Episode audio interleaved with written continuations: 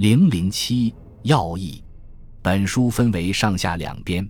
上编中古时代的学语术，共有五章，借由敦煌、吐鲁番、黑水城出土文献，讨论了经学、史学和各种占卜杂术、择日、风占、鸟占等如何进入世俗的日常生活场域之中，试图从经学史、术数史、思想史、文化史、社会史。中西交通史诸角度深入发掘其丰富的内涵，并揭示不同文明间的接触、渗透、交融与再创新的史迹，避免浮游于通常采用的汉文化在边地的传播与影响研究范式的表面。第一章运用敦煌、吐鲁番出土文书以及唐代墓志，探讨《汉书》的传播与影响。本意不在于《汉书》本身的文献学考证。也不是遵循中国史学史的研究思路，而想作为中古时期知识社会史研究的一项探索，以此为个案，尝试建立解释性框架。首先，对敦煌、吐鲁番出土的《汉书》和《汉记》写本做了考证，讨论他们的传抄状况，目的在于将写本学引入社会史研究，把这些资料放到经典文本的社会化制造的视野中加以考察。超越将出土文献仅仅视为史料加以运用的固有立场，试图通过文本分析，把文本重置到其产生与流通的历史语境之中，探讨各种抄本背后撰述者和传抄者的立场与目的，发掘其深层内涵。接着，从知识的获得与利用方式的角度，对精英传习《汉书》知学的时态进行了考察，讨论了职业历史学家武将。胡人妇女的学习方式，并揭示了《汉书》在学术活动中的实际运用和在人生实践中所发挥的道德教化功能。第三节尝试通过对蒙书、类书、俗文学等材料的分析，考察经典知识和历史意识又是以何种方式转化为实际的、日常的、地方性的知识和集体记忆，进入一般人的思想与生活领域，成为一种通俗文化。总之，如何从社会和精神层面看经典传承？经典知识在不同的文本类型中如何善变？写本时代的知识如何被生产、复制、演化、流通和消费？如何经由社会扩散进入公共性知识体系？又是如何渗入文化场域和日常生活？知识传统如何造就？如何变迁？这些是本章所想要响应的主题。第二章是关于吐鲁番洋海墓地新出土的一杂战文书的考证。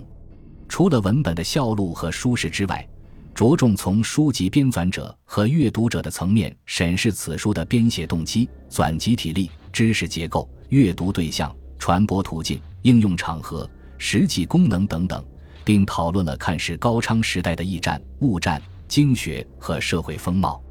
第三章是人形方术研究，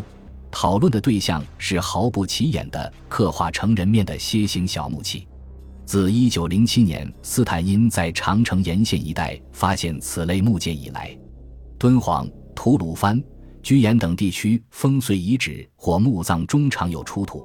但是一直几乎无人关注，因而对于其性质和功能，迄今未有合理解释。其实，这类方术与镇宅。镇墓方术同出一源，与原始的解土镇验信仰密切相关。将这些蝎子插入土中的目的是为了替死者领受罪恶罚者，替生者解除殃祸助救，同时还可以起到辟邪攘福的功能，保护墓葬或建筑。这一方术超越了种族与文化的障碍，自南西伯利亚直至日本奈良的广袤地域内均有流传，并且表现出与原始巫术。偶像崇拜以及中国道教界著述柔和的倾向，这个问题的探讨，有助于我们从信仰层面理解丝绸之路在人类历史进程中所发挥的作用，同时也为从跨文化传播的角度研究民生宗教的特性提供了一则新的范例。第四章是战风术研究。当我二零零五年春在柏林国家图书馆第一次见到这件夹在玻璃板中的吐鲁番出土文书时，它独特的内容和形式引起我浓厚的兴趣。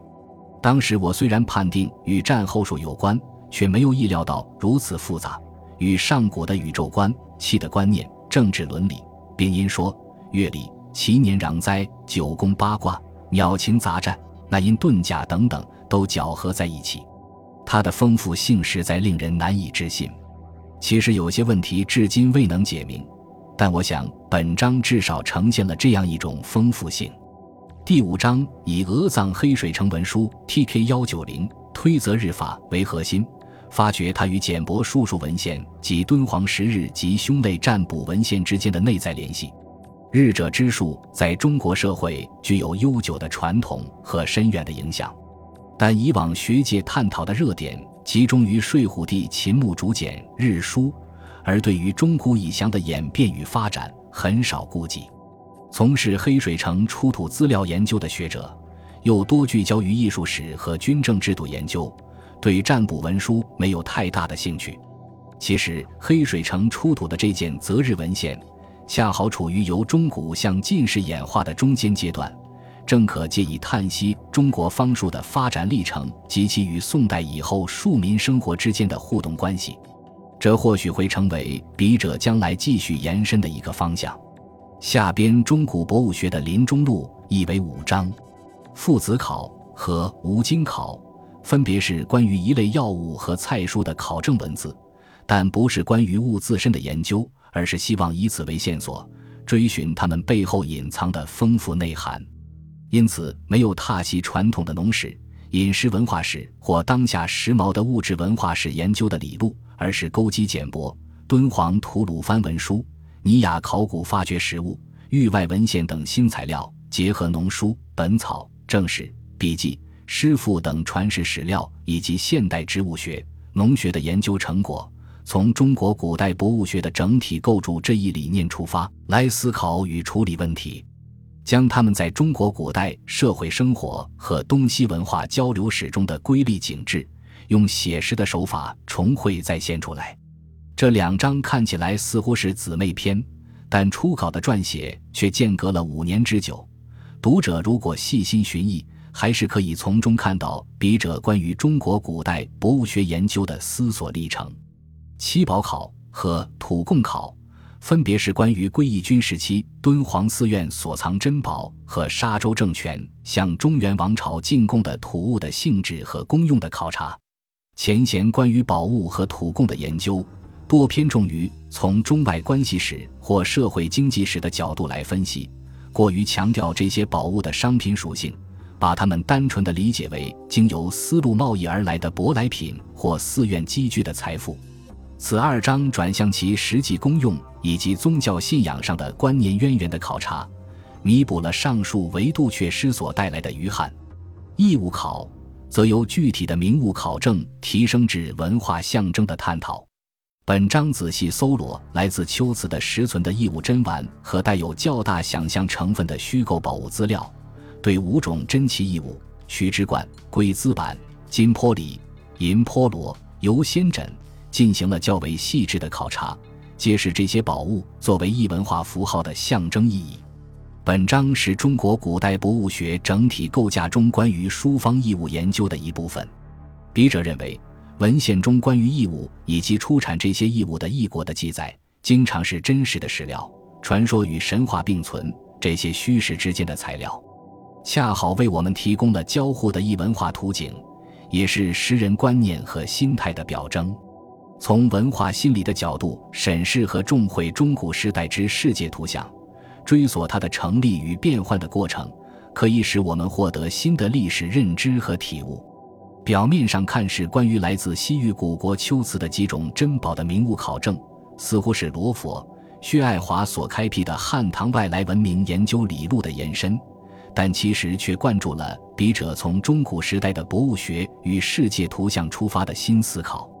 笔者强调，书方所出之异物之所以为异，不仅是由于其稀有，更主要是附着于其上的瑰丽的异域想象与宗教神光。正是这些围绕着珍玩的知识与传奇，才给物注入了光怪陆离的异文化情彩，从而建构起虚实相生的世界图像。文中既使用了大量的考古新数据，也使用了开元天宝遗事之类俗间所传浅望之书。中西交通的实证研究与文化观念的理论诠释之间，似乎并不存在什么唯爱和隔阂，而呈现出交错融通的途径。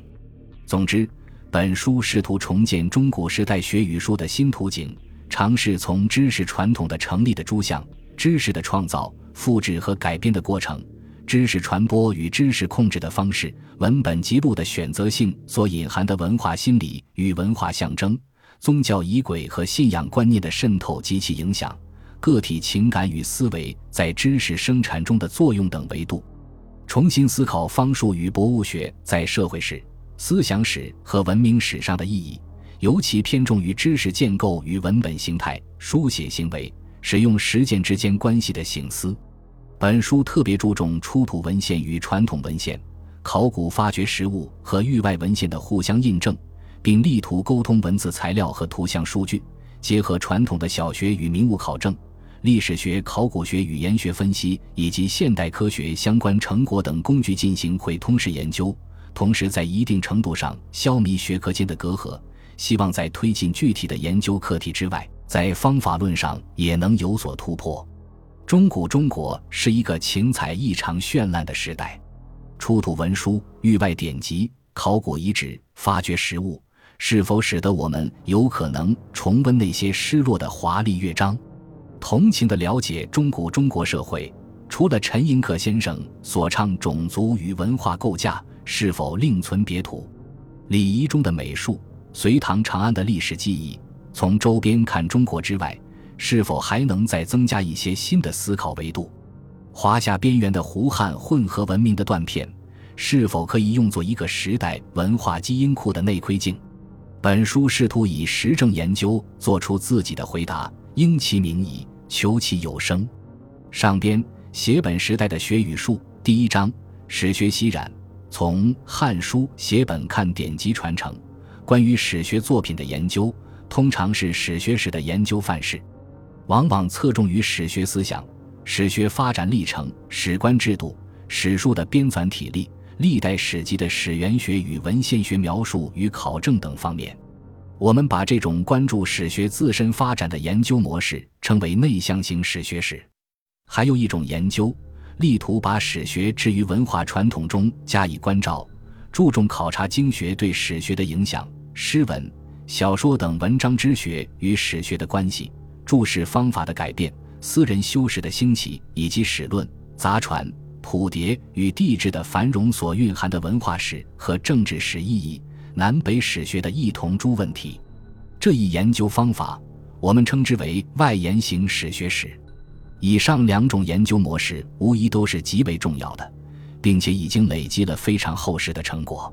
但是我建议，是否利用出土文献，把目光再往新疆域扩张一些，将轴心由文献学或史学史的研究取向转入知识的生产者。传播者与用户层面：一、史学作品的传播方式；一、文本传抄的情形，包括书写材料的物质形态和内容两个方面；二、